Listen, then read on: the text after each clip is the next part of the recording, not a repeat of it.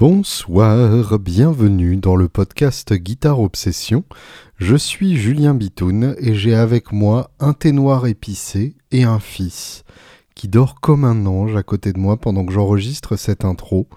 Et euh, je dois vous avouer que euh, c'était une semaine un peu particulière que euh, l'arrivée du petit machin dans notre vie, euh, d'où euh, l'absence de podcast de la semaine dernière pour laquelle je bats ma coulpe avec une énergie décuplée. Mais trêve d'excuses, cette semaine j'ai un podcast de Derrière les fagots pour vous, un podcast qui est une interview du guitariste le plus connu qu'on ait eu à ce jour dans le podcast. N'allez pas regarder la liste des précédents parce que sinon, euh, d'une part, vous trouverez peut-être plus connu et puis surtout, ce sera horriblement vexant pour ceux qui ont déjà euh, eu la gentillesse de répondre à mes interviews. Il s'agit en tout cas de Dorian Sorio. Alors le nom ne vous dit peut-être rien, mais ça vous évoquera sûrement beaucoup plus quelque chose si je vous dis qu'il s'agit du guitariste de Blue Spears. Blue Spears donc est un groupe de rock suédois euh, qui sévit depuis 2011 et qui a sorti deux albums déjà. Euh, et qui donne dans le rock psychédélique qui a, je dirais, mené euh, la, la révolution euh, du retour au rock psychédélique 70 euh, euh, avec un bon gros son de Les Paul bien épais et vous allez le voir qui n'est pas produit que par une Les Paul. Et Dorian a connu ce, ce, parcours de façon complètement originale, inattendue et, et vraiment à la manière d'un conte de fées, c'est-à-dire que euh, vous entendrez l'histoire de, sa propre bouche, mais il a rejoint le groupe très jeune et euh, avec très peu d'expérience et il a vraiment appris à jouer au sein de ce groupe euh, en tant que guitariste lead. Et à ce titre on entend vraiment dans son jeu euh, quelque chose des grands anciens des, années 70, un abandon et une sauvagerie euh, qui ne sont que euh, simulés et, et tentés dans, des jeux de, de gens plus plus modernes dans leur manière d'apprendre. Euh, là, on sent vraiment que tout s'est fait sur la route et au sein d'un groupe. Et, euh, c'est à la fois très impressionnant parce qu'on a l'impression d'être en la présence d'un grand ancien euh, dans, le corps de quelqu'un de nettement plus jeune et très rafraîchissant puisque c'est pas quelque chose qu'on retrouve si souvent que ça. pour la petite histoire, donc c'est Dorian lui-même qui m'a contacté. on s'était déjà croisé à l'époque où j'étais vendeur chez Musicia. Euh, il était venu tester une Gretsch bodyless qui montre euh, une fois de plus à quel point cet homme a bon goût. Et euh, il m'avait raconté que il suivait mes, rubriques Guitar Part à l'époque où j'étais sur le, DVD de cet excellent magazine. Et donc récemment, il m'a contacté me demandant si ça m'intéressait de l'avoir comme invité du podcast. Ce à quoi, bien sûr, euh, j'ai répondu que oui, j'étais carrément branché. Et donc, euh, donc voilà, il est passé. Euh, on a passé une, bonne heure ensemble à, à, discuter, à se rendre compte que, évidemment, on aime plein de choses en commun. et puis, et puis, tout simplement, j'ai appris aussi par la même occasion qu'il sortait un EP solo euh, en acoustique, un EP qui s'appelle Hungry Ghost et qui sera disponible le 29 juin, un 4 titres, et j'ai l'honneur et le plaisir de vous annoncer que nous écouterons le titre Hungry Ghost, extrait de l'EP Hungry Ghost, à la fin de cet épisode, en exclusivité mondiale du monde. En gros, euh, vous ne l'avez pas entendu euh, nulle part ailleurs, à part euh, bien sûr dans les autres podcasts où il l'a joué en live, mais la version de l'EP, c'est ici que vous l'entendrez en premier, et je suis très fier d'avoir cette, cette exclu-là, et de pouvoir vous présenter l'univers d'un guitariste vraiment à part, avec qui j'ai passé une, heure euh, vraiment passionnante. Voilà, j'espère que ça vous passionnera aussi. Et d'ici là, je vous dis bonne semaine et gros bisous.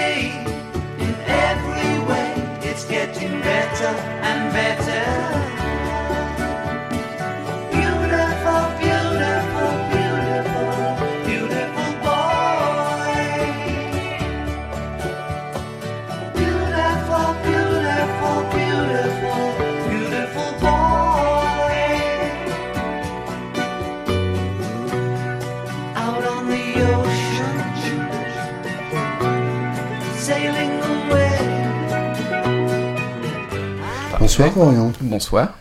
Bienvenue dans ce podcast. Merci. Euh, bah, je vais te laisser raconter euh, comment euh, nous nous sommes retrouvés ici via des, des messages internetisants. Vas-y, Alors je te laisse leur l'histoire, rappeler. L'histoire, c'est que je t'ai connu sous le nom de Burks. C'est pas faux, il y a une époque où effectivement je me faisais appeler comme ça. Donc je savais même pas ton vrai nom euh, à l'époque et du coup, euh, à chaque fois, je mangeais mon pain Nutella quand je rentrais de, de mes heures, euh, de mes longues heures de lycée.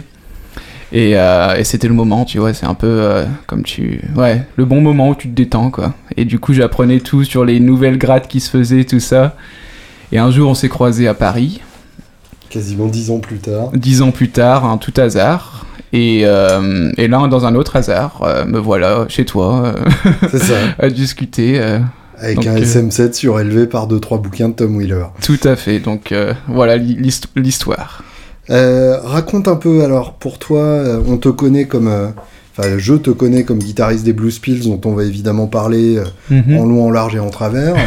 Euh, avant ça, euh, comment t'es venu le, le virus de la guitare et du rock Alors j'ai entendu ZZ Top dans la voiture de mon père, les cassettes, euh, tu vois. Les... Ouais, j'avais 4-5 ans. Ah ouais, direct. hein. Direct. Et puis ça m'a. je- Ouais. Je, me rappelle presque pas d'un moment en particulier, mais du, du sentiment, quoi, de, de, cette époque où pour moi. euh, J'étais content d'aller en voiture pour pouvoir écouter ZZ Top. quoi. et après, j'ai eu, il m'a acheté le un Greatest Hit euh, pour Noël. Et puis là, c'était le début. euh, un an plus tard, j'avais tous les albums. Le mur, Greatest euh, Hits, celui où ils étaient euh, en réalisateur de films sur voilà, la pochette. deux trois, fois, deux, trois femmes à moitié. euh, Bien sûr, voilà, ça reste c'est du les, ZZ les- Top. les bonnes années 80. Et la barbe aussi, tu- j'aimais leur look, tu vois. Ouais. Il y avait. Euh, Il y avait un côté. euh, Donc ça m'a. Voilà, après j'ai découvert euh, Status Quo des, des années Ouais. 60. Donc je sais pas comment j'ai découvert ça, tu vois. Le, vraiment pour moi, c'était euh, le début du Status Quo. Et après, bah, je savais pas, j'ai acheté un autre album, In the Army Now de 83. Ah, ah. Et je me rappelle en écoutant, je me dis, c'est pas possible, c'est pas le même groupe, quoi. C'est pas ce que je veux, quoi. Et maintenant, euh, bah, c'est marrant parce que j'avais 6 ans et je ressens la même chose maintenant si tu mets un status quo des années 80 ou un status quo de 69, quoi. Hmm. Euh, J'en profite euh, justement parce que ça, ça fait partie de mes grandes lacunes euh, status quo. mhm. Euh, je connais le titre Pictures of Of Magic Man Man, que ouais. je trouve incroyable. tout à fait. Euh, mais à part ça, comment on s'y prend pour découvrir status quo et le bon status quo justement? Ouais, bah c'est un peu difficile parce que euh, même moi, bah, c'est les premiers albums, tu vois, un peu comme Pictures of Magic Man, je crois que c'était le premier album. D'accord. Mais moi, ce que j'avais, c'était des CD, euh, c'était euh, le, le greatest hit des premières années, quoi. Oui, ok. Du coup, euh, c'est c'est de 68 à 72, quelque chose comme ça. D'accord, ouais, c'est comme les étaient- Eagles, il y a eu une compile au milieu. Ouais, voilà. Donc, ce que j'ai, c'est pas, c'est pas vraiment les albums que j'ai en, tête- en tête, à part le premier que j'ai écouté, c'est vraiment les compiles euh, où t'as Mhm. des morceaux. des- Il y a des morceaux où des fois ça me parlait pas tant que ça, mais le morceau d'après c'était un gros riff blues rock. Et puis c'était, euh, ouais, c'était le Prestoner, mais de, de bonne manière, quoi. Ils Ouais. étaient, euh, c'était pas bien, bluesy aussi, avec des bonnes mélodies. euh, et après, après c'était Gallagher, Rory Gallagher. Hmm. Ça a été Que t'as découvert par quel angle? À la médiathèque de Douarnenez, Finistère. D'accord. Ouais, c'était le live à, c'était Montreux, euh, ouais. le- Ah, d'accord. je sais pas si c'est 74, 75, ou peut-être un peu plus tard, mais Mm. euh, dans ces années-là, quoi. Là. à peu près à l'époque de l'Irish Tour. Voilà, voilà, Ouais. a Irish Tour aussi dans les mêmes années, euh, que- enfin, ouais, que j'ai découvert ça, quoi. Ouais, effectivement, il y a de quoi, euh, Donc, y a euh, de quoi être traumatisé. Ouais. Voilà, donc euh, gros traumatisme, mais je- j'ai du mal à m'en remettre, tu vois. Ouais, bah, je comprends. On est quelques-uns comme ça. Et du coup, la guitare vient à peu près en même temps ou Mhm. t'as d'abord beaucoup écouté avant de jouer? Bah, j'ai écouté jusqu'à mes 9 ans. D'accord. Donc, de mes 4 ans à mes 9 ans, j'étais Ouais, pas mal. 5 ans ouais. d'écoute, et puis après, j'ai voulu m'acheter une guitare, ouais. Et du coup, j'ai, ma mère m'a acheté une, euh, une classique nylon euh, dans un troc et puce. 30 euros que j'ai toujours. euh, c'était. Qui est toujours aussi injouable qu'à l'époque. Voilà, toujours la- l'action, le, le truc, ça. Ouais. c'est même plus bon pour le slide, quoi. Je vois. Mais, euh, mais après, j'ai une. euh, ouais, j'ai acheté ma première euh, électrique de base. une copie de Strat, comme, comme beaucoup, avec un Bien manche. Tout orange, le manche il était tout orange, tu vois, je sais pas Ah, quel le, le bois et ça doit être euh, le truc fluo. Enfin bon, De l'érable radioactif. Euh, voilà, le- un truc pas cher et puis après euh, j'ai eu ma première Fender quoi. Strat ou télé? Strat, ouais. Parce que euh, à l'époque c'était ça ou t'as toujours été un homme à strat et tu Euh, restes hein Bah, disons que. Parce que euh, le monde se, se compose essentiellement de- d'hommes à télé et d'hommes à strat. Ouais, je dirais que je suis plus un homme à strat, mais j'ai eu une petite période télé ah. où je me disais, ouais, j'aimerais bien avoir une télé. C'est vrai que quand je les vois dans les magasins, elles sont, elles sont cool, tu vois. C'est clair. Mais, euh, mais là, ouais, je sais pas pourquoi. En même temps, c'est vrai que status quo, c'est télé, mais Rory, c'est clairement strat. C'est clair. Donc Donc, voilà, il y a, y Rory, il y a Jimmy. euh, ouais, il y en a beaucoup quoi qui ont. Ouais. Mais après, ma- après euh, le... pff, 10 ans plus tard, c'était plus là en ce moment les, les P90, les Les Paul, les SG. Donc encore une fois, pour ce qui est électrique, je joue, j'ai pas joué de strat depuis pas mal de temps parce que pour euh, bah pour blues piece, les accords mineurs, tout ça, faut que ça faut que ça sonne assez euh, large quoi. Les strats, euh, elles Ouais. ont tendance à avoir un son un peu plus fin qui euh, est cla- claquant, qui est bien pour tout ce qui est vraiment rythmique, assez clair, et puis euh, ou alors le blues rock à la Rory, mais euh, ouais, maintenant je suis Bah, pour le coup, c'est vrai qu'en plus, c'est un. C'est un power trio avec, avec chanteuse en gros. voilà ouais. Donc effectivement, t'as de l'espace musical à remplir. Faut que ça ouais. Il n'y a pas de clavier, il n'y a pas de deuxième guitare. Mm, mm. Enfin, il y en a eu, donc il y a pas, il y a pas eu, on avait, on était en donc à 4 jusqu'à il y a un an et demi. Ah Donc maintenant justement, il y a un clavier qui Hmm, change et qui fait aussi deuxième guitare. Ok. Ce qui est intéressant du coup, c'est euh, ça, ça apporte plus quand je pars en solo quoi. Oui, Parce que j'imagine. du coup, ça, ça, des fois, ça a tendance, c'est dur à, à remplir l'espace quand t'as une guitare qui fait une grosse rythmique. Et d'un coup, elle part en solo, puis t'as enfin, t'as que la basse derrière. Et puis, pour, pour peu que l'ingé son il soit un petit peu euh, endormi, bah ouais, Tu te sens vite très seul. quoi. voilà. Donc, euh, donc, on a ajouté ça, mais euh, ouais. Et du coup, euh, claviériste qui joue surtout des sons d'orgue, euh, j'imagine. Voilà, org, et puis euh, Fender Rhodes, ce Mm. genre de choses. C'est un kiff de prendre un solo sur un son d'orgue quand même. Ah, c'est clair, c'est clair. Ah ouais, y a rien de mieux, ouais. Euh, donc du coup, tu, tu apprends tes premiers groupes, ça ressemble à quoi et c'est quand? Euh, c'était euh, tout premier groupe, c'était justement avec mon, mon meilleur pote. Il est en train de se prendre un café au, au coin euh, et euh, donc on a appris la guitare ensemble. Et euh, on avait fait un groupe à deux guitares. Et après j'ai fait un trio parce que bon c'était quand t'écoutes du blues rock. Ah euh, oui, oui, c'est l'évidence. ouais. Premier truc, tu veux faire un trio où tu vas avoir autant de solos que tu les solos intermites. Voilà, c'était euh, Chaque chanson est un prétexte à solo. Exactement les 12 mesures euh, les, les unes après les autres. Et, euh, et au final, avec ce groupe, on a fait la première partie de Radio Moscou, Ah ouais, quand même. qui était donc qui est l'ancien groupe de- du bassiste euh, Zach de Blues Pills et du premier batteur de Blues Pills. D'accord. Cory, du coup, euh, six mois plus tard, moi j'étais gros fan de Radio Moscou parce que bon, euh, le mix en blues rock psyché avec des, bons euh, trucs pentatoniques, moi ça me, plaisait bien quand j'avais 14 ans. Du coup, bah, six mois plus tard, quand les membres de, mon groupe préféré à, à cette époque me disent Bah écoute, on vient de créer un nouveau groupe, tu veux nous rejoindre en Suède? Du coup, moi je me dis Déjà, la première réaction c'est la Suède, c'est Attends, c'est. C'est où ça Non, c'est pas la Suisse, tu vois Qu'est-ce qui parle en alors Suède ça fait loin en voiture j'ai commencé à regarder, ah ouais, Stockholm, ça me dit quelque chose. Et puis donc, tu vois, j'avais aucun. euh, Ah, Attends, t'avais quel âge? j'avais, j'étais en seconde, Ah ouais, d'accord. donc euh, j'étais entre 15-16 ans, quoi. Ah putain. Et, euh, et en première, je me suis, je suis parti, quoi. Et Enfin, eux- ouais, voilà, autour de ça. Eux ouais. étaient plus vieux que toi, j'imagine? Ils avaient 25 ans, j'en avais 16, quoi. Ouais, d'accord. J'avais 16 ans quand je suis parti. quoi. Putain. Et du coup, j'ai fait mon bac par correspondance, D'accord. ce qui m'a, et je l'ai eu, ce qui m'a absolument pas servi. Félicitations. tu vois, ça avait beaucoup de stress. Voilà, j'ai j'ai le papier, mais du coup, c'était un peu. euh, bah, d'un côté, je voulais. Parce que Avec les... mention, casse-toi jouer du blues psychédélique. Et- exactement, le- la mention rattrapage. Et puis, euh, d'un côté, vu que mes profs, euh, ils étaient pas. euh, ça m'a montré un peu le système éducatif français, euh, sans, sans rentrer dans la politique, mais ils, me disaient, ouais, bon, Dorian, je sais, je sais pas quel niveau tu as à la guitare, mais franchement, c'est.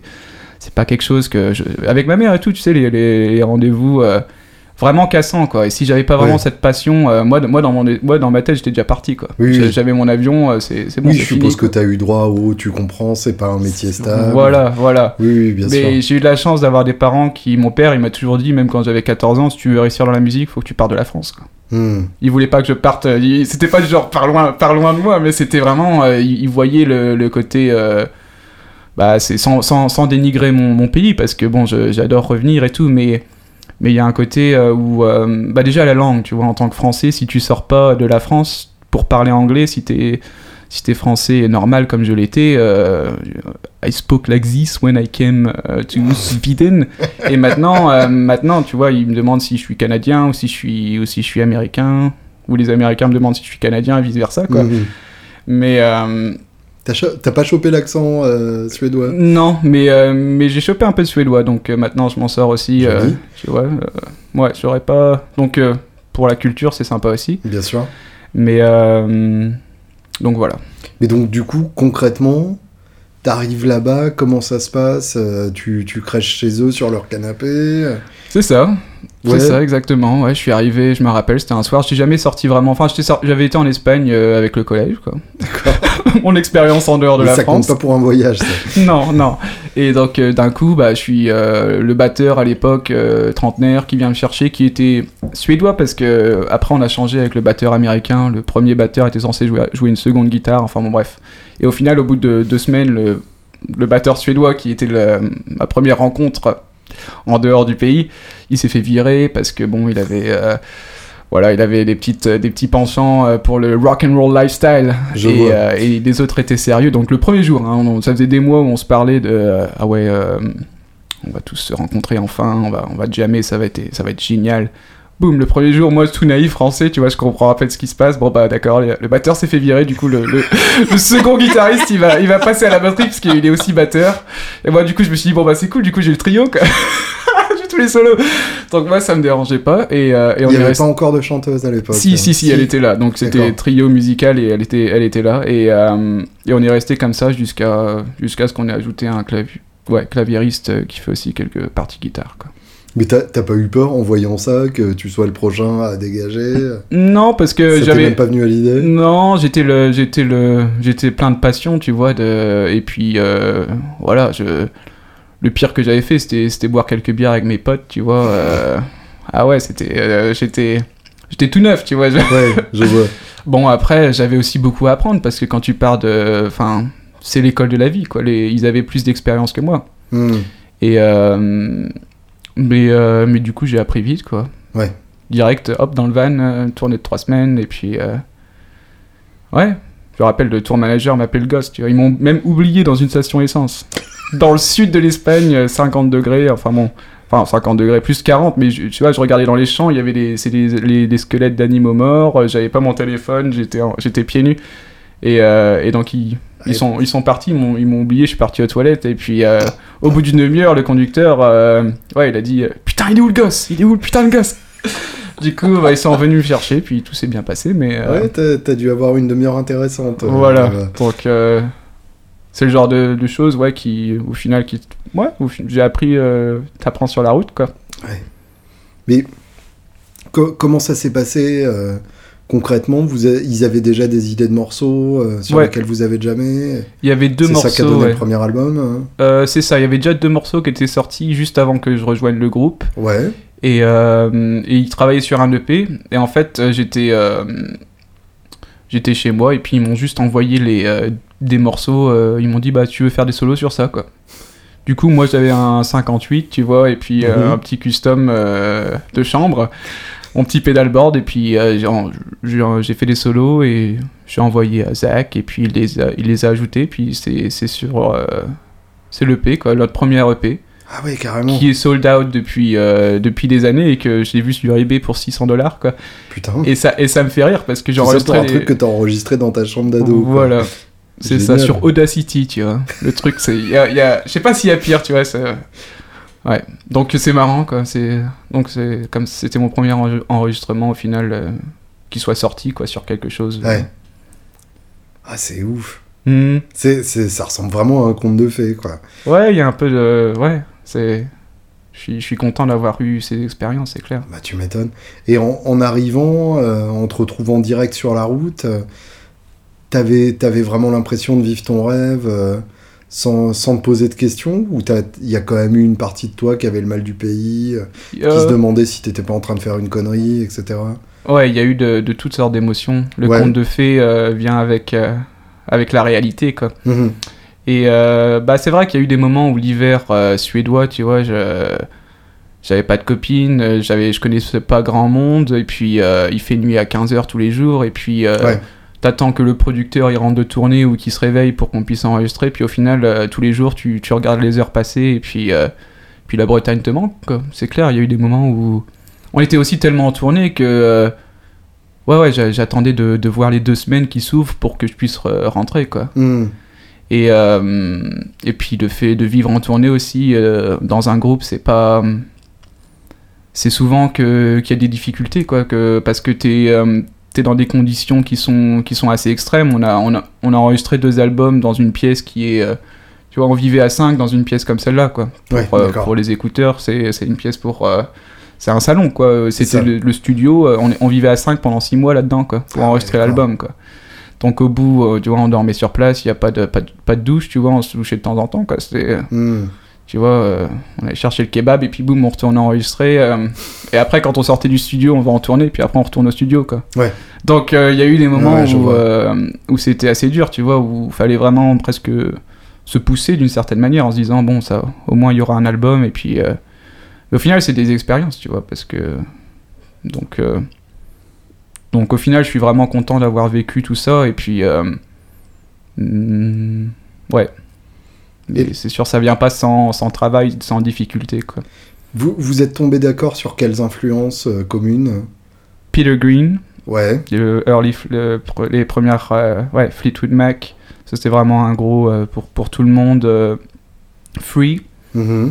euh, beaucoup de, de blues rock aussi, des, 20, des- ouais, des années 60, 70, tout ce qui Mhm. est aussi un peu progressif, comme, je sais pas si tu connais Captain Beyond. Ah non, ça me dit rien. euh, c'est plus, euh, il y avait le, c'est le premier chanteur de Deep Purple. C'est un peu un super groupe et puis euh, c'est un peu plus progressif. Et puis après aussi, on s'est mis à écouter pas mal de soul.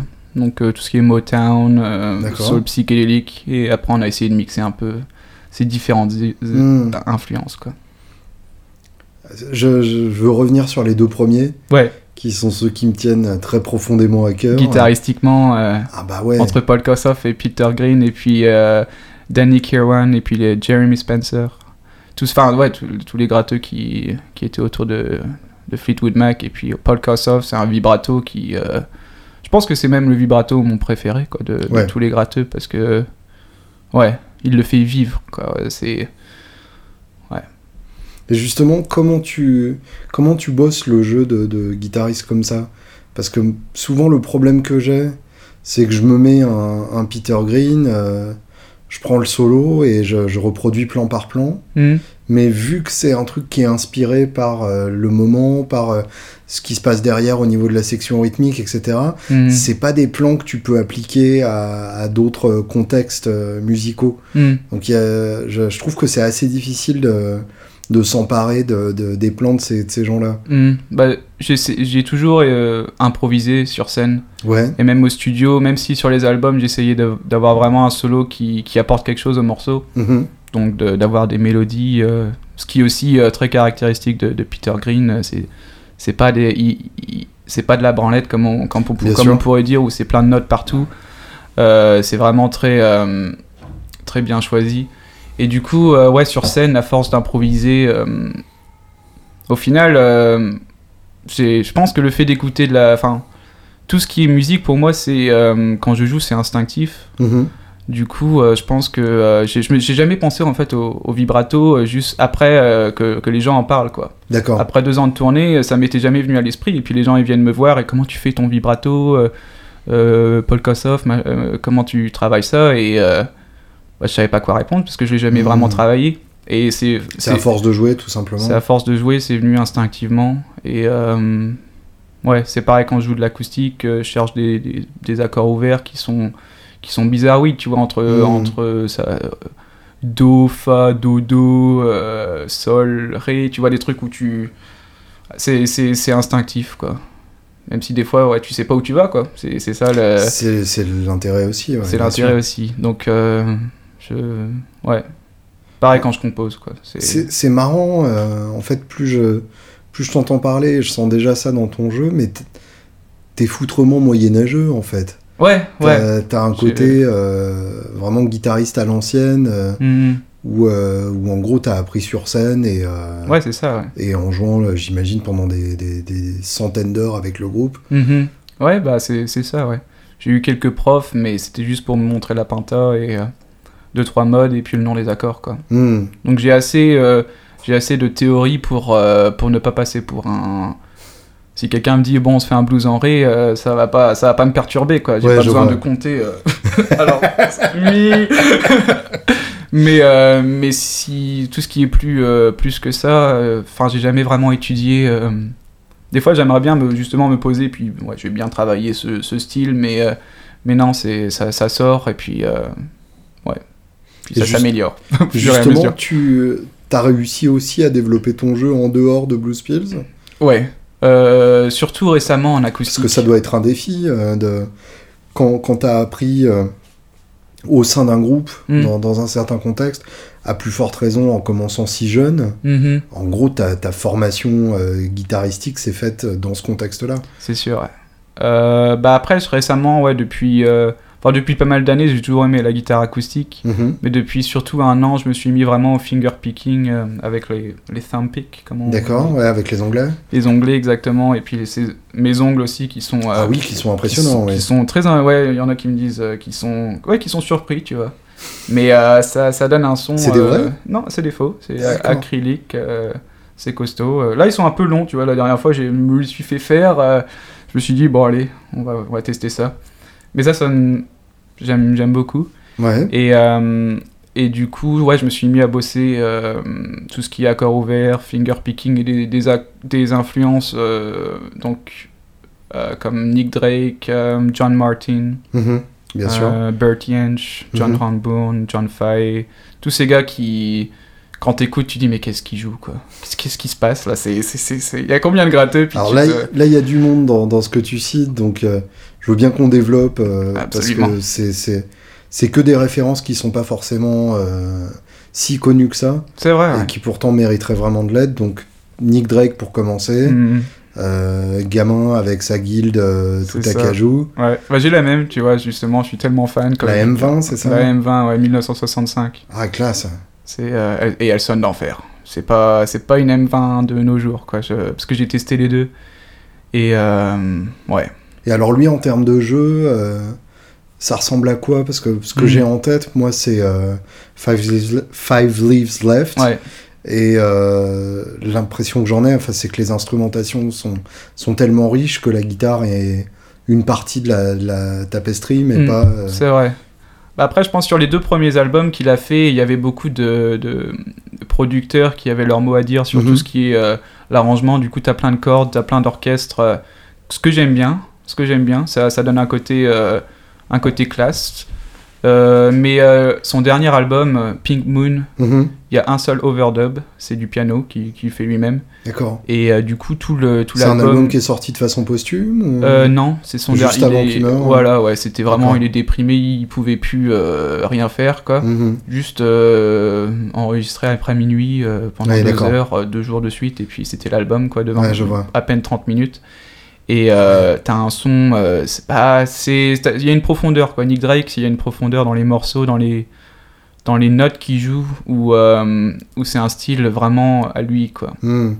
Et c'est aussi. je me penche sur Pink Moon, effectivement. Ouais, ça, ça, des, des fois, ça me, ça, ça t'attriste aussi le fait de, de te dire qu'il a jamais eu de succès euh, pendant Mm. sa vie et qu'au final, il en, il en avait besoin, quoi, parce que, euh, bah, peut-être comme beaucoup de musiciens, quoi.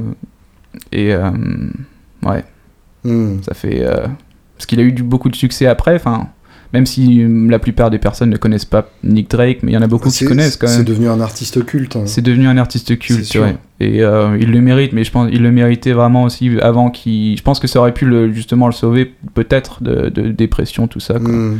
Parce qu'après, ce qu'il a, ce qu'il a pris, euh, c'est, c'est beaucoup d'antidépresseurs et puis un petit mélange de, de mauvaises choses. Et puis le lendemain, Mm. euh, il était parti, quoi.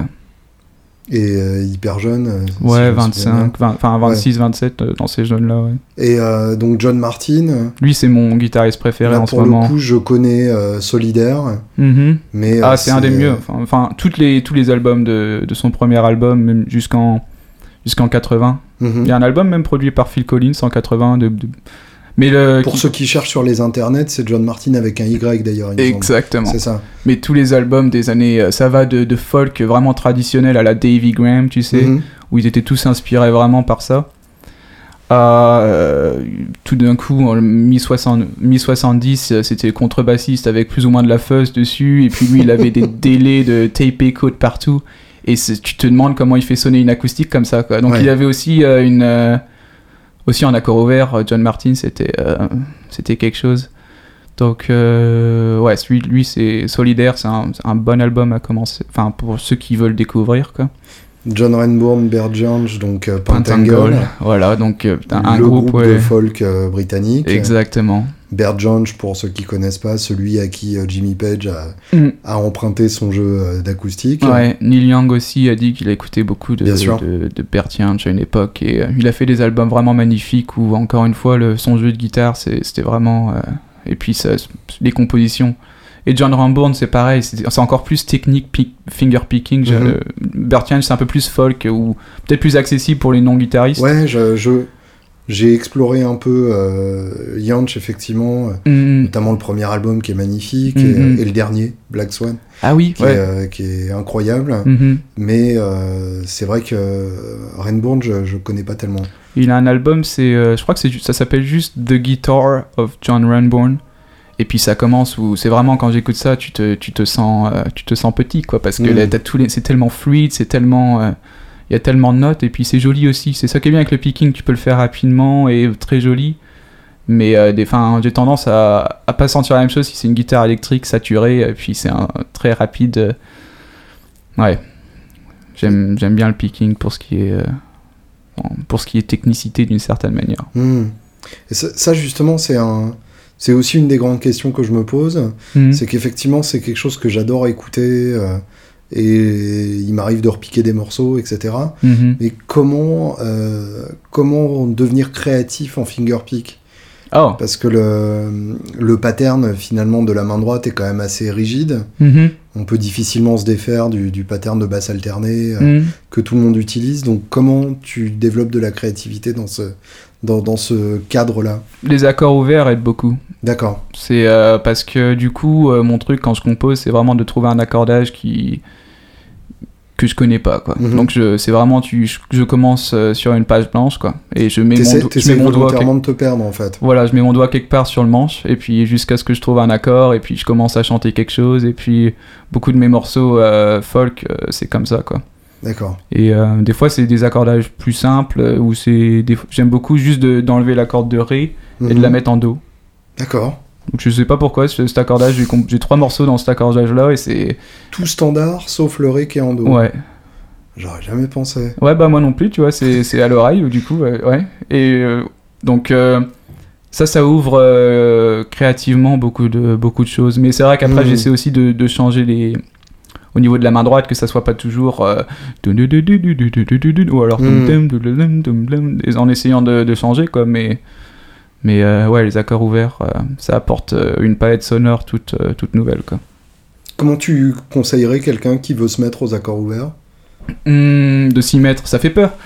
Oui, c'est ça. ça. fait peur, mais le truc qui est bien, en tout cas, euh, de ce que depuis que j'ai commencé, c'est que dès que tu arrives à, te, démerder entre guillemets sur un accord ouvert, mhm. ça facilite tous les autres. C'est comme si dans ton, cerveau, il, s'habituait à ce que ce soit plus du standard. Au début, ça tu t'es dit, mais je pourrais jamais jouer dans. Enfin, c'est vraiment bizarre.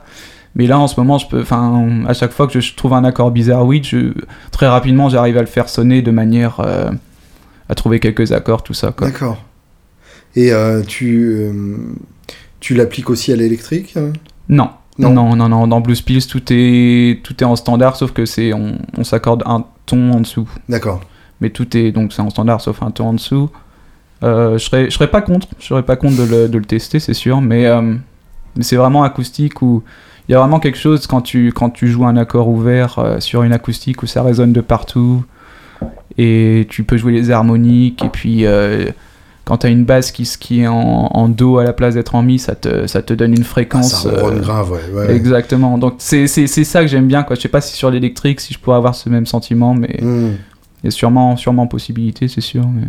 Bah, oui, c'est vrai qu'en plus, si tu as un organiste à côté, euh, ouais. lui a accès à ses notes graves sans problème. Voilà, il a pas besoin de passer 5 minutes entre les morceaux. C'est ça aussi, quand tu changes d'accordage. Ouais, du coup, quand je fais des concerts solo, ça j'essaie de, de dire une petite, euh, une petite blague, un truc comme ça pour passer l'accordage, quoi. Parce que quand tu passes de mi au, au do, quoi, Ou alors même euh, ma corde de sol, je la mets en do des fois. Ouais, d'accord. Donc euh, passer de sol à do, ça... Putain, c'est pas évident. Tu-. Vers le haut vers le haut et après non vers le bas d'abord Ah oui, tu vois même. si je suis en standard et après je la, je la, je la remets en standard du coup Ah fait- donc mes manches tu vois ça Et ça, euh, cet aspect-là de, de ton art, c'est quelque chose qu'on peut retrouver sur disque aussi? Bientôt j'ai enregistré un EP Excellent. et euh, il va sortir en mai D'accord. il, est euh, il est à l'usine en ce moment en train de se faire imprimer j'espère que qu'il va bien tu vois euh, mais donc voilà en mai Ça, tu, tu as un distributeur ou ce sera Bit et Couteau j'ai un label je viens de Super. on l'a pas annoncé donc je sais pas si je peux si je peux en parler mais c'est un label euh, c'est un label. Et euh, et euh, donc voilà je vais le sortir donc sur vinyle sur plateforme numérique.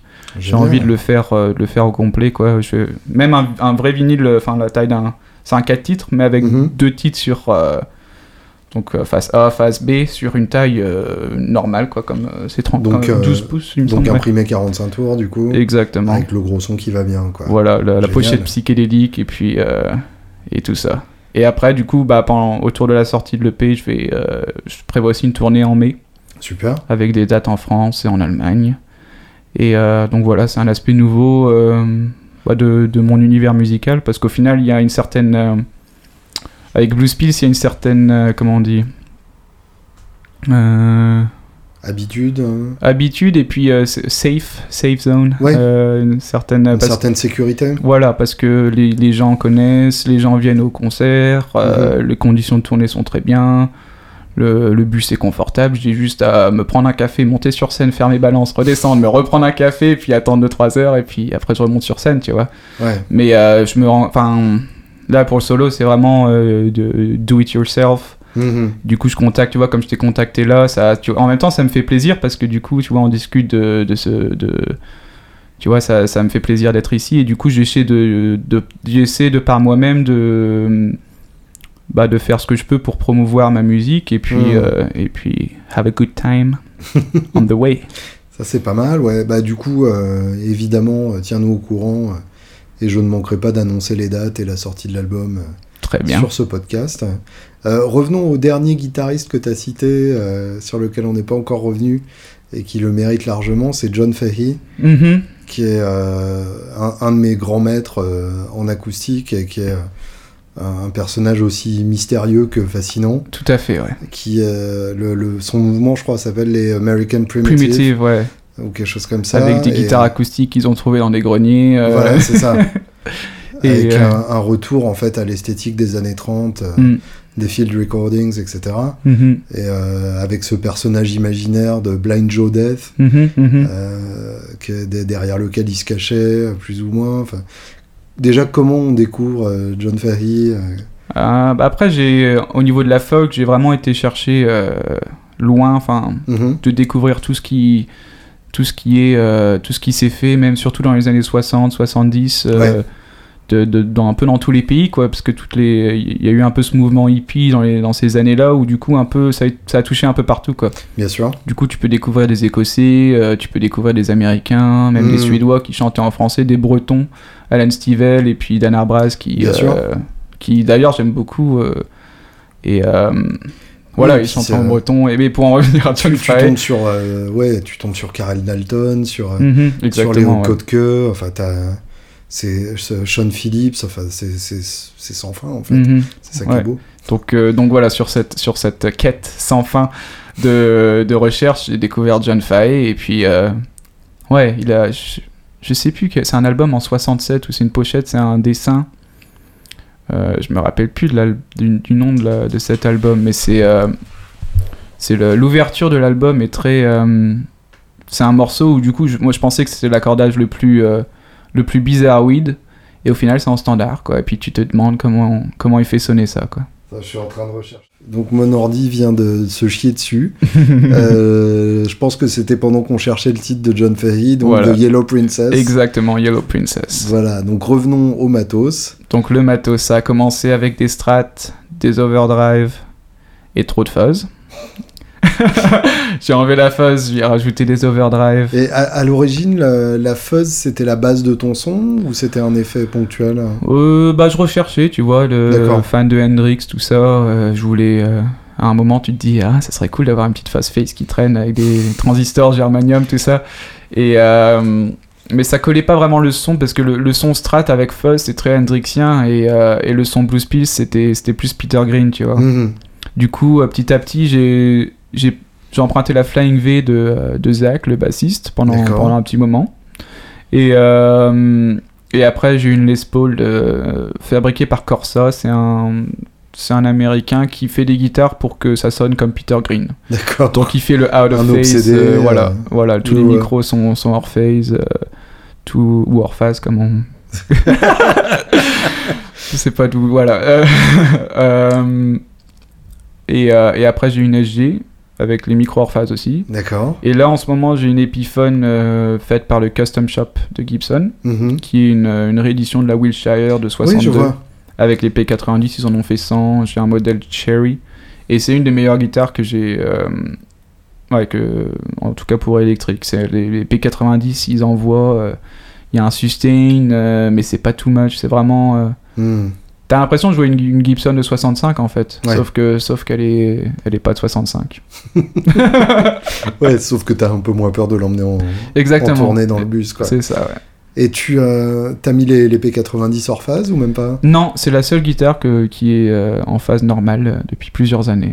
Et comment t'approches justement le, le hors phase? Parce que, que Mm. un, un guitariste qui joue pour la première fois sur des micros hors phase, euh, il va avoir l'impression de, de se battre contre un canard mourant. euh, Ouais. C'est assez ingrat comme son, donc comment euh, comment t'en tires quelque chose de beau? Bah, des fois, je... ce que j'aimais bien avec leur phase, c'est de les mettre avec la fuzz Octavia Fuzz, parce que Mhm. Octavia Fuzz, ça te donne un truc aussi. C'est le son des, des, des singes, quoi, qui se, qui se battent, un truc comme ça, avec, euh, lié à la guitare. Bien sûr. Et, euh, et du coup, euh, t'as des harmonies qui partent un peu de partout, puis euh, t'ajoutes à ça une wah-wah qui, qui rend le côté encore plus délirant, et puis après tu te mets en middle position, où t'as le hors phase, et là t'as des notes où t'as l'impression d'avoir un synthétiseur de, des début 70, Ouais, je vois le genre. et, euh, et ce genre de voilà ce genre d'utilisation quoi. Ou sinon aussi un petit peu à la Peter Green ou du coup en plus clair en, en lead avec euh, le potard euh, du micro manche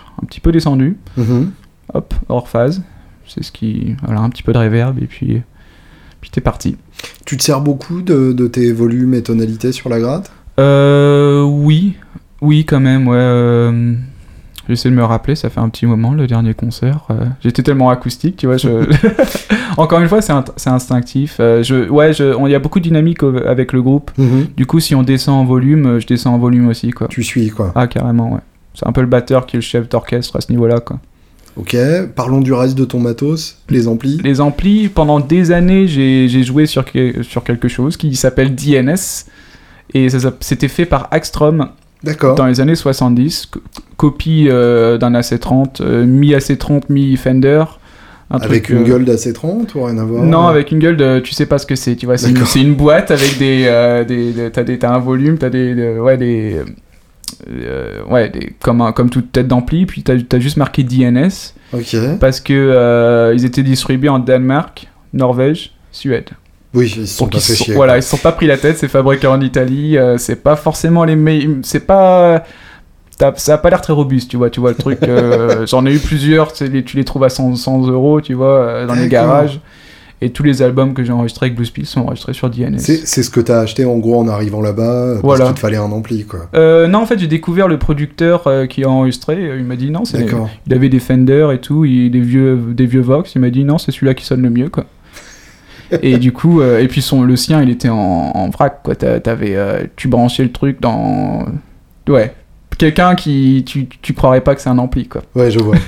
Ce genre de truc. Du coup, au fur, enfin, ça, ça, ça a fonctionné très bien jusqu'à présent, mais maintenant, je joue sur Supro.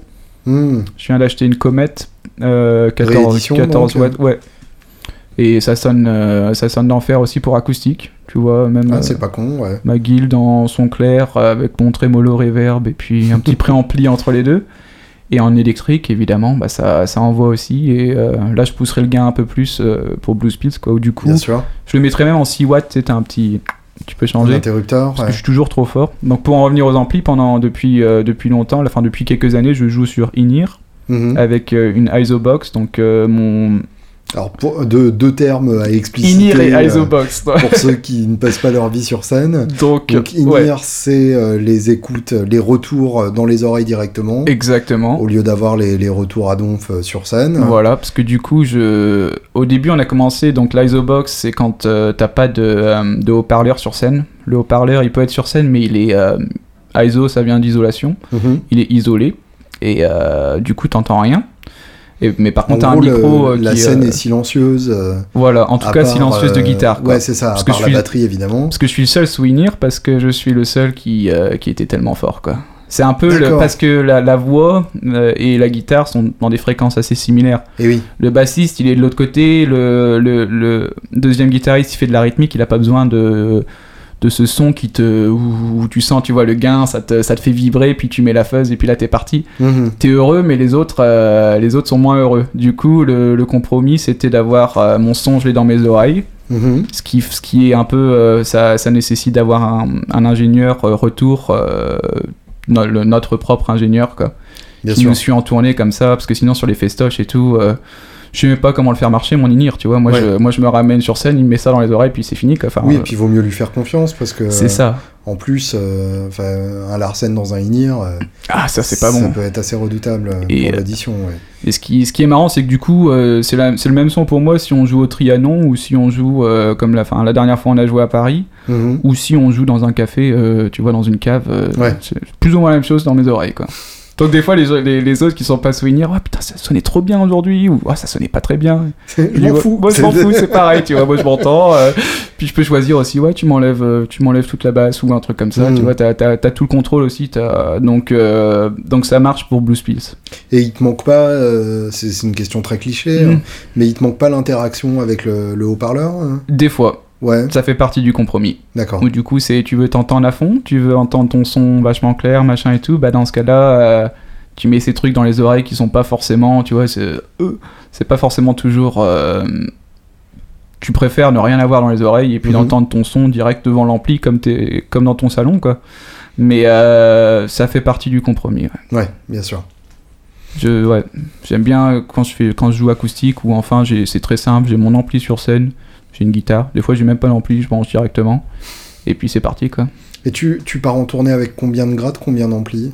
Euh, deux grades, deux amplis généralement. D'accord. Euh, Dont tu te ouais. sers ou un spare et un un, principal? un spare et un principal, à part pour les grades où je changeais des fois entre morceaux. Quoi. D'accord. Et pour l'ampli, c'était généralement un principal et un spare parce que c'est les, mes vieux DNS, c'était pas les plus. euh, Tu sais jamais quoi s'il va s'allumer ou pas. Quoi. Ils, Ouais. euh, ils sont. ils- C'est pour ça que maintenant, en Supro, je me dis bon, c'est bon, je peux même en avoir que un, puis je suis sûr que ça va durer. euh, ils sont garantis 5 ans. C'est, Oui, et puis c'est euh, des circuits euh, suffisamment simples à réparer aussi. euh, aussi, ouais. Il n'y a pas de surprise, quoi. Voilà, mais le, le DNS, ouais, il y a eu les moments où je suis monté sur scène, il s'allumait pas, quoi. Ouais.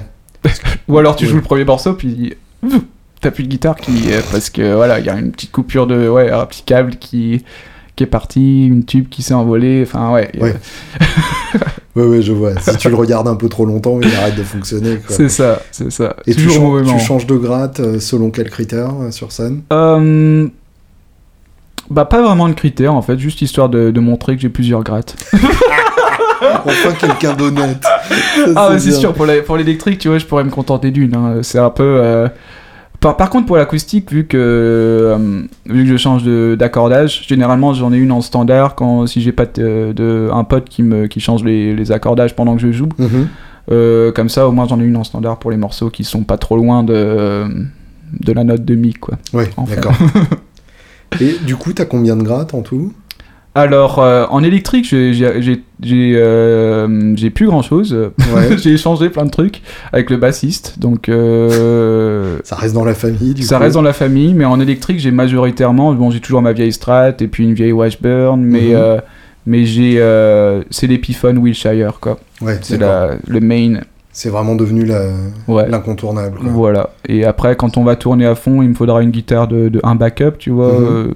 je pense que. je- Bah, Supro, ils font des guitares pas mal. Enfin, ils ont des bonnes têtes. Faudrait que j'essaye. J'ai jamais. Un petit truc P90, midi humbucker, euh, Oui, made in euh, Korea ou China ou quelque chose qui.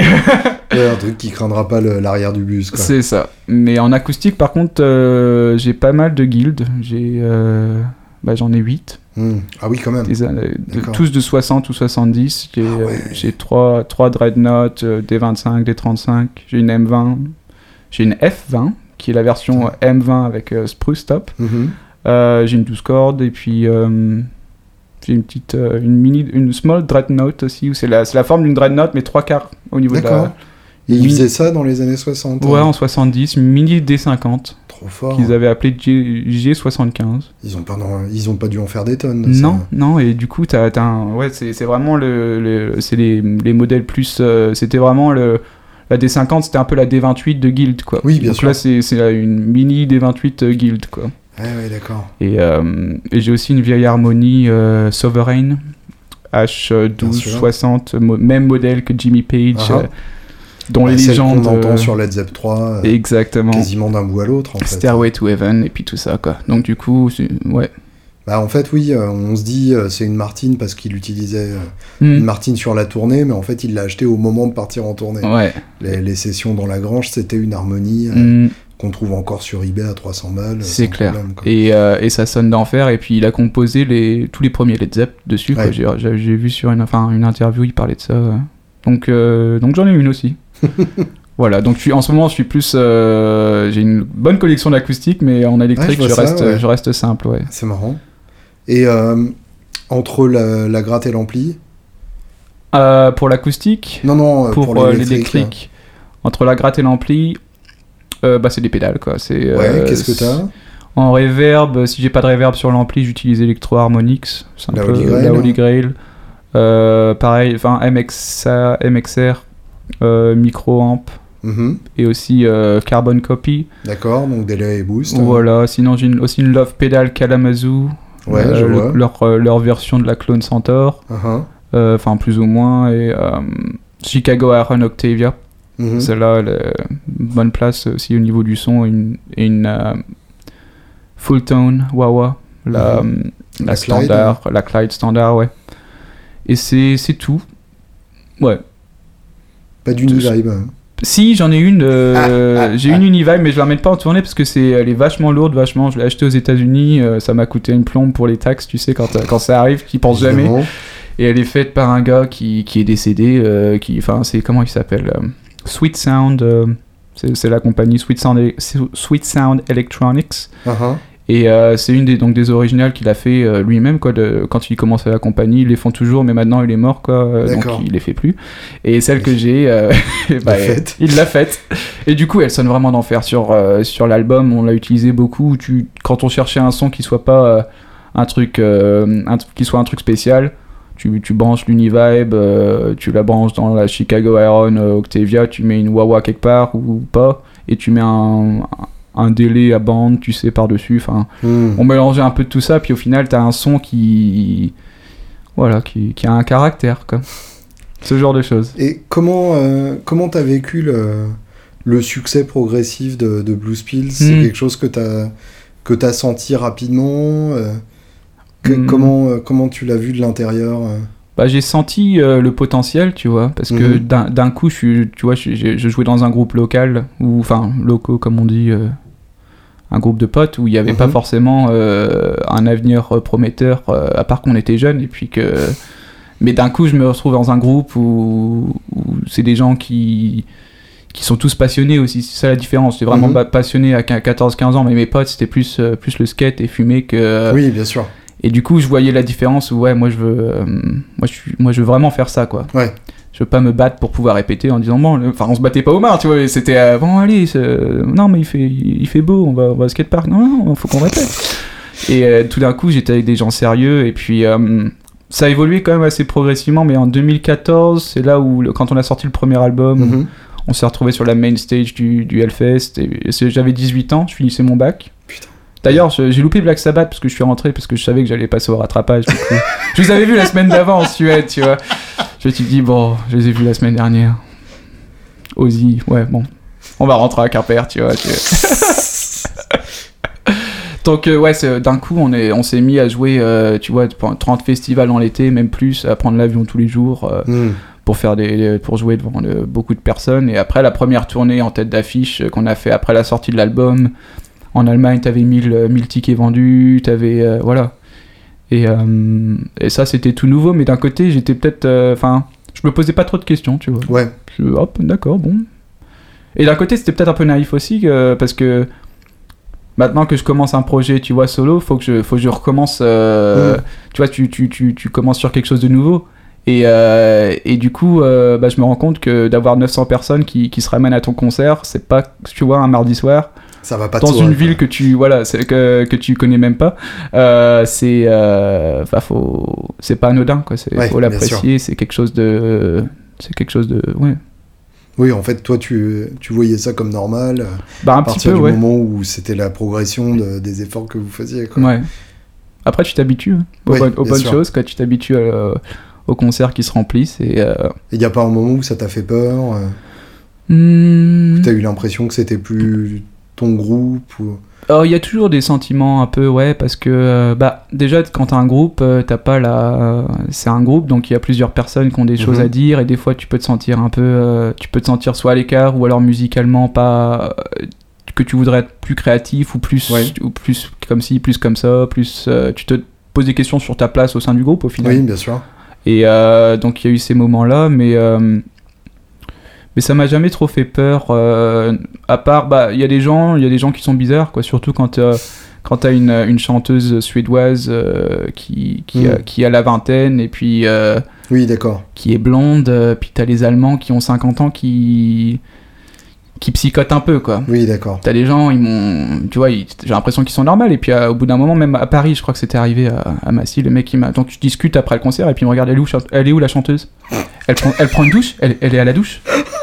Et Tu vois, et, c'est- et, et là c'est la version light, hein, là c'est encore. euh, Mais quand elle se douche, elle est nue ou- Ouais, c'est- Elle fait caca ou Tu vois, il y, a des- y a des gens où, ils ont, où, où je sens aussi de la manière où ils parlent, tu vois, où, où d'un côté, euh, quand je leur parle, c'est comme quand on se parle, où, ça, où, c'est, où c'est normal, et puis d'un coup, ils vont se mettre à parler de la chanteuse, et je les sens mal à l'aise, où je les sens... euh, Là, t'as un switch, quoi. voilà, où il y a le switch, où ils se disent, euh, où ils, ils me regardent, elle est, elle est où? Elle est, elle est partie... Mm. Moi, je dis, ouais, je crois qu'elle est partie boire un coup. Ah bon? Elle boit? Tu vois, ce que tu, tu dis, euh, c'est un être humain, tu vois, c'est euh, déjà, c'est, t'as des gens qui, qui, qui mettent ça, là, qui mettent leurs mains sur ses fesses dès qu'ils peuvent quand elles se rapprochent du public, tu vois, t'as, Mm. t'as des choses où quand tu, tu vois, j'ai pris, j'ai pris compte de tout, de, bah, ma mère m'a élevé féministe, tu vois, mais de déménager en, en Suède et puis de voir euh, bah, que, que les femmes, c'est, pas facile tous les jours. Bien quoi. sûr. En tant que mec, nous, moi, il y a personne qui me touche les fesses, quoi, mais, ou qui, Mm. qui se pose la question, qu'est-ce que je fais, enfin, si je suis sous la douche ou non, quoi. Ouais. Mais, euh, mais d'être, euh, d'avoir, ouais, une, une chanteuse, bah, tu, tu vois les, les réactions bizarroïdes, pas toujours, hein, il y a des gens très respectueux, bien sûr, mais il y a, y a des choses, il y a des choses bizarres, quoi. Hmm. Est-ce que c'est pas aussi, euh, en dehors évidemment de- du côté physique, mais est-ce que c'est pas un peu chouette d'avoir une certaine fascination, euh, euh, de, de se demander euh, à quoi ressemble votre vie quotidienne, etc. Hmm. Est-ce que c'est pas une, une réussite à un âge où on sait tout de, Hmm. de tous les musiciens qu'on écoute, de se demander euh, si les gens qu'on a en face de soi sur scène sont vraiment des humains, Mhm. s'ils ont une vie normale, etc. de, tenter de récupérer cette euh, mystique euh, des, des années 70, Mhm. euh, où en gros on voyait les musiciens que quand on les voyait sur scène Ouais. ou dans les pochettes d'albums. Bah, je pense que ouais, ça fait partie, entre guillemets, d'un, certain succès. Parce que, je corrige-moi si je me trompe, mais j'ai pas l'impression que votre, votre com euh, en tant que groupe soit, soit très moderne. Non, c'est vrai, ouais. Euh, Après, euh, ouais. Euh, Comment dire Euh, la- Répétez la question, s'il vous plaît. Non, t'as que- l'impression, euh, enfin, moi j'ai l'impression que vous vous exposez pas tant que ça en tant que personne. Ouais, c'est vrai. Ah, c'est vraiment fait, le ouais. groupe qui est, qui est une unité Mm. indivisible. Et du coup, ça, re- ça vient un peu à la mystique. euh, ouais, c'est ça. C'est vrai. Bah. Ouais, je pense qu'on a toujours voulu pas trop. Tu vois, pas forcément de selfie quand euh, mettant tout ce qu'on tout ce qu'on Mhm. fait, tout ce qu'on mange, tout ça, quoi. Il y a des gens, ils se posent des questions. Est-ce que vous vivez dans une commune hippie? Est-ce que vous avez des iPhones Tu vois euh, Tu te touches Non. Mais euh, c'est vrai qu'on a, on, on a toujours gardé un peu une certaine. bah, notre, comment on dit Privacy Mhm. notre Vie privée. notre vie privée, tout à fait. Mais ouais, il y a des gens que ça intéresse. Et ça, Hmm. c'est signe de. Il y en a qui, qui, qui posent des questions et c'est normal, tu vois, mais il y y, a des gens qui, ouais, où tu, tu sens qui. euh, Après, ça peut mettre un peu mal à l'aise où tu sens qu'ils ils te mettent pas au même niveau qu'eux ou dans, dans le sens où ils te mettent au-dessus parce qu'ils Ouais. te voient sur scène. Et, euh, et des fois, ça peut. Du coup, il y a eu des moments où je me dis, bah, je peux pas, je peux pas créer un lien avec cette personne parce que. euh, Oui, Parce qu'il me- verra jamais comme une vraie personne. exactement. Bien sûr. Elle me voit que cette personne me voit comme, euh, la- cette- comme, comme le gars sur scène. Hmm. Et je suis ce gars-là pendant, pendant une heure et demie de, par jour, quoi. Mais euh, voilà, c'est. Il y a toujours un équilibre, quoi. Et des fois, c'est une, une ligne assez, assez fine où tu crées Ouais. un petit peu des liens avec des fans qui viennent te voir partout en Europe. Mais au bout d'un moment, tu te demandes. euh, Ouais, il y a toujours un peu ce déséquilibre. Où, Oui, tu, tu te demandes ce qu'il voit de toi, effectivement. Voilà. C'est pas, c'est pas un pote d'enfance qui t'a, qui t'a vu te pisser dessus quand on. Ouais. C'est vrai, j'ai, j'ai des potes euh, parce que ouais. Je devais, je devais jouer de l'harmonica et puis j'ai été aux toilettes et puis tu sais le. la, la vieille, la, la vieille histoire de lycée quoi. Puis euh, les- mes potes ils me disaient ouais, je regardais les, les liens YouTube, tu vois, avec tous les commentaires et tout. Puis ça me faisait rire parce que je me disais mais ce gars-là, je l'ai, je l'ai vu se pisser dessus quoi. c'est, là où tu sais que c'est les vrais quoi. Bah oui, bien sûr. Et justement, tu parlais de, de cette heure et demie par jour. Mm. Euh, com- comment se passe le, le reste du temps dans le bus? Comment on survit dans un, dans un bus, euh, dans Hmm. une tournée euh, aussi euh, intense que ce que vous viviez depuis quelques années? C'est intense parce que c'est un bus où il y a 12 personnes. Ouais. Et c'est marrant parce que il y a des fois on se, ram- on se ramène avec le bus et puis je discute avec des gens et ils disent Oh waouh, vous avez tellement un grand, un grand bus, ça doit, être, ça doit être énorme et tout, vous êtes combien là-dedans? Et là je dis Bah on est 12. Et là d'un coup, Oh tu vois là d'un coup ils ont là Non Vous dormez où Là, là, ça, ça change direct quoi. bah ouais, c'est- des couchettes les unes sur les autres et des fois tu vois ça, ça tu te bran- quand tu te brosses les dents ça bouge de partout parce que t'es sur l'autoroute euh, quand tu te réveilles euh, bah ouais c'est des fois t'es es en Europe de l'Est où où t'as des trous partout dans les routes euh, tu vois un chien mort quand tu te réveilles tu vois au café Mm. quoi c'est tu vois une, une prostituée sur la route qui te fait coucou euh, c'est c'est T'as différentes choses. Après, des fois, t'as, des fois, tu te réveilles, t'es déjà, t'es déjà arrivé au festival ou à la, ou à la salle, et puis Ouais. tu sors, tout va bien, tiré dans le soleil. Et des fois, c'est une, euh, t'as 10 heures de route dans le bus où, t'es, où il fait chaud, euh, et puis euh, où les routes sont pas top. Et puis, quand tu te réveilles, t'es dans le bus, bus quand tu t'endors, t'es dans le bus. Quoi. Ouais. Et la seule chose que t'as vu, c'est les routes des gens de. Ouais, de... Ça peut, être, ça peut être difficile quand t'es 12 personnes, et encore, c'est mieux que dans un van. Parce que tu peux le faire Mm. aussi dans un van où c'est un van rempli de. De, de personnes, mais euh, avec un van c'est plus facile de s'arrêter pour, euh, pour prendre un peu l'air. Le bus il continue quoi. Et oui, T'as deux, sûr. deux conducteurs sur les longues durées, plus de 10 heures. Ouais. Ils s'arrêtent pas.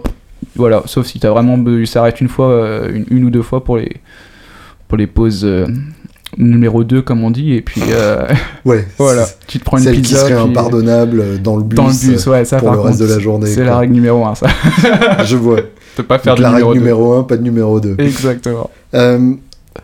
Je, je sais pas comment le formuler euh, sans être euh, insultant. Mhm. Euh, vous avez fait partie du début d'un mouvement Mhm. qui est devenu un mouvement à la mode, de hipster, etc.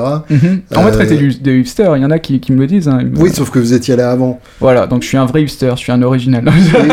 Que- comment t'as vécu justement euh, le- la popularisation de cette musique? Mhm. Est-ce que t'as eu l'impression que, que, de, de- que vous aviez été dépossédé de, Mhm. de votre euh, trouvaille? Non, j'ai pas eu cette impression de, de cette dépossession. Euh, Mais par exemple, je me rappelle, j'avais fait un stage quand j'avais 14 ans euh, dans un studio de, de Quimper et puis j'avais composé, enfin j'avais un morceau que j'avais enregistré moi-même, euh, batterie tout, et puis j'avais fait, après j'avais fait écouter à mon maître de stage. Ah Et je me rappelle ce qu'il avait dit. Il a dit bah dommage pour toi que plus personne n'écoute ce genre de musique quoi. Hey, deux ans plus tard, je suis à Hellfest, tu vois. Mais c'est ça qui est marrant, c'est que c'est que moi, enfin, en fait, le, la face, la manière où je où je vois la chose, c'est que j'ai écouté ça quand ça m'a ça m'a touché profondément quand j'avais 4 ans quoi. Ouais. Donc pour moi, je sais que ça vient pas d'une d'un certain mouvement, d'une certaine mode, euh, Mm. d'une certaine hype. C'est quelque chose que j'ai ressenti et qui a évolué aussi au fil des années. Quoi. Mon goût Ouais. pour la musique, je me retrouve toujours à écouter ZZ Top et puis à, et puis à adorer, mais, euh, Mais tu vois, je me- j'écoute aussi beaucoup d'autres choses. quoi. J'ai- Mm. J'écoutais pas John Fay quand j'avais 5 ans non plus. Bien quoi. sûr. Donc, euh, euh, après, le fait que ça soit devenu une certaine. Enfin, ça m'a permis de vivre de ma musique depuis, depuis, déjà pas mal. depuis beaucoup d'années, ouais. ce qui, ce qui est. Voilà, tout, Oui, parce que être. euh, à- avoir sa street cred, euh, mais jouer devant trois personnes, effectivement, euh, c'est peut-être pas une fin en soi, ouais. Voilà, c'est ça, ça aide le fait que, que ça, il y a eu un espèce de mouvement, ouais, avec tout- plusieurs groupes euh, comme les Ri- Rival Sons et Graveyard et puis et puis nous, Cadavar, Mhm. des groupes avec qui on a on a on a tourné, on a on a des choses en commun et euh, donc c'est euh, Même dans un registre un peu plus extrême, des groupes comme Mastodon, tout à fait, qui ouais. participent vachement de ce, de ce revival aussi. ouais. C'est clair, ouais. Donc, euh, donc d'un côté, puis c'est des groupes cool aussi, tu vois. Je, je vois Bien pas, sûr. je vois pas ces gens-là comme des hipsters, tu vois. Ouais. Pour moi, quand je pense hipster, c'est c'est le gars qui, qui vient déménager à Berlin juste parce que c'est Berlin, tu vois. Il a... Et juste parce que c'est enfin, c'est une espèce de recherche de. Enfin, tu veux te faire accepter par les autres, donc tu cherches quelque chose qui marche, quoi. Ouais. Et donc, euh, non, pour moi, euh, enfin, si c'est si c'est une passion, si c'est quelque chose qui te, qui te prend au trip dès que t'as l'âge de 4 ans, c'est pas, ça s'appelle passion, pas hipster, quoi. Je peux vivre avec hippie, par contre. ça me dérange moins. Mais ouais. Quel, euh, quel aspect de, de la vie euh, hippie tu revendiques? Enfin, de l'idéal Bah, hippie? Bah, hum, bah déjà, bon, musicalement, il y a quelque chose de ces années-là où je trouve tout, quoi. Si, Mhm. je, si je veux écouter blues rock, c'est fin 60, début 70. Si je veux écouter de la soul, c'est fin 60, début 70. Si je veux écouter de la folk, tu vois, si je veux écouter un mélange de tout ça, c'est les mêmes années. Ouais, C'est, c'est des, j'aime bien le, le style vesti- vestimentaire. euh, Il y avait une, une certaine rébellion aussi sur euh, Mhm. une remise en cause de tout, de tout le système social que, que, j'aime bien et que je et que je fais dans ma tête euh, de nos jours, quoi. Parce que Mhm. je pense que c'est une, re- enfin, que si tu te poses, tu te poses pas de questions, c'est là où tu te, où tu sais pas ce qui se passe, quoi. ouais, bien sûr. Et, euh, et je pense que c'est euh, de nos jours, c'est même de, ça s'arrange pas en tout cas. Euh, Et tu penses justement qu'il est encore possible d'être hippie à l'heure actuelle, de pas se, bah après, je me se considère laisser pas. en- déborder par le cynisme? Bah, je, me- je me considère pas en tant qu'hippie parce que parce que c'est vraiment ces années-là, quoi. Hmm, Mais je, mais euh, c'est enfin donc quand je me présente, tu vois, je, je- si quelqu'un me dit ouais, tu fais quoi? Moi, moi, je suis juste un hippie. Non, je dis pas ça, mais euh, mais je peux, comment on dit, je c'est des, c'est des idéologies qui me qui me tiennent, enfin qui me tiennent à cœur entre Mhm. guillemets quoi. Je suis pas forcément le genre de personne qui aimerait vivre en commune avec euh, 30 personnes toujours à poil. Mais, euh, mais je, j'aime la nature, j'aime la musique, j'aime la paix, euh, j'aime l'amour. euh, tu vois, c'est. euh, donc c'est de, de ça que, que je m'influence, quoi. Et euh, pour moi, c'est pas être hipster, tu vois. Ça, ça aurait été une belle conclusion, mais c'est con, j'ai encore une question à te poser. Parfait. Euh, J'aurais voulu juste parler un peu de, de la scène suédoise, Mhm. parce que c'est euh, c'est quelque chose d'assez fascinant vu d'ici. C'est vrai. Donc, comment, comment tu perçois la différence entre, entre la Suède et la France Mhm. au niveau de, de, de la culture rock? Hmm, grosse différence. Euh, c'est dur de. C'est, une question qui, qui revient souvent. Mhm. Pourquoi il y a tant de groupes euh, suédois qui, euh, qui sonnent comme ils le font et qui ont un succès, enfin qui s'ex- s'expatrient et tout? Il y a, Je pense qu'il y a plusieurs facteurs. euh, déjà, le, le, le système euh, social encourage les. euh, je pense que les. Les euh, teachers. Les enseignants. Les enseignants. Et du, de- ouais, je viens de revenir de, de Suède hier, donc grave, ça, revient petit à petit. Les enseignants euh, en, en Suède, il y a vraiment un système qui est beaucoup plus euh, établi pour que les musiciens soient euh, ont un, ont un support pour, enfin des Mhm. ont du support au final, qui, qui- des aides de, de toutes quoi. Ça peut être des cours, des, des studios gratuits pour enregistrer tout ça. Donc, en termes d'éducation, il y a une grosse différence. Ils ont, ils ont aussi des collèges. Moi, j'ai j'ai plusieurs potes, ils étaient au, au lycée rock. La traduction, Mm. c'est lycée rock. quoi. Ah oui, d'accord. Voilà. Tu, tu, tu faisais quoi toi? Moi j'ai fait lycée rock. Et c'est la normalité quoi. Ouais. Moi j'ai fait bac S quoi. Pour espérer faire euh, quelque chose dans la musique en tant qu'un technicien de son. lycée rock, dit comme ça, ça fait un peu rêver. ouais. Ça fait rêver, ouais, mais c'est la réalité là-bas, c'est ça qui Ouais, est. J'étais juge euh, la semaine, enfin c'était dimanche dernier, euh, Euh, non, samedi dernier pour un truc de Mélodie Festival, Festivalen, c'est les pré-Eurovision. D'accord. C'est vraiment des gosses qui ils ont, ils ont 12 ans, 12, 13 ans, et puis ils chantent, des, ils font des reprises. Et puis bon, moi j'étais le maître de l'école, je leur donnais des notes, ils m'ont ils m'ont demandé de faire ça. Et, euh, et c'est là où tu dis, après je me dis, mais elle a 13 ans Non mais c'est pas possible. La- L'anglais est parfait, t'as t'as un changement mineur majeur, tu te dis, mais non, mais c'est pas possible. Et évidemment, elle est dans l'école de, de blablabla, de, tu vois. Ouais. Et du coup, c'est un support. Et puis, euh, donc je pense que ça doit aider. Après, c'est le fait aussi qu'il y ait tellement de. Les gens. Enfin, quand t'as quelqu'un qui est bon à côté de toi, que ce soit ton pote, machin et tout, tu t'apprends des autres, quoi. Bien sûr. Donc il doit y avoir une espèce de. de... Ça, ça doit aussi jouer. Puis euh, le fait qu'il fait nuit à 3 heures de l'après-midi pendant plusieurs longs mois de l'année, bah, t'as pas grand chose à faire d'autre que de. Si t'as une guitare qui traîne, euh, Ouais. de t'entraîner, quoi. Oui, du coup, le soir arrive plus tôt et le soir, c'est le moment du rock, logique. Voilà, donc le soir, voilà, de, 15h à, 21h, tu, tu fais de la guitare. Quoi.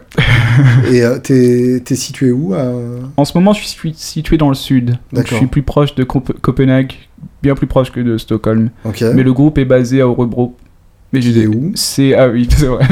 c'est entre Stockholm et Göteborg. Donc c'est un peu au milieu de la partie la plus habitée de la Suède, qui est la partie du sud. Et euh, enfin, si tu vois sur la sur la, donc je suis au sud de la partie du sud. Je vois. C'est une petite ville qui s'appelle Christianstad. J'ai rencontré une demoiselle. Et du coup, euh, j'ai déménagé depuis euh, un peu plus d'un an. Et euh, j'aime beaucoup. C'est la proximité à Copenhague est bien. Malmö aussi, plus grande ville. Mais donc, à chaque répète, t'es obligé de remonter. 4h30 de train. Ouais, quand même. Mais euh, en ce moment, on répète pas beaucoup, tu vois. on- Mm. Et puis beaucoup quand tu tournes tellement qu'on l'a fait, au final, on se, on se retrouvait, euh, on se retrouvait le jour de la tournée. Puis Ouais. En Ouais. gros, euh, à moins d'avoir une tournée ou un album, vous avez pas de raison de vous voir. quoi. voilà, Ouais. c'est ça. Donc, euh, donc ça, ça fonctionne jusqu'à jusqu'à présent. Puis quand, quand j'ai besoin d'y aller, euh, bah, je prends le train, quoi. C'est aussi une bonne conclusion. Merci beaucoup, Voilà. Bah merci à toi.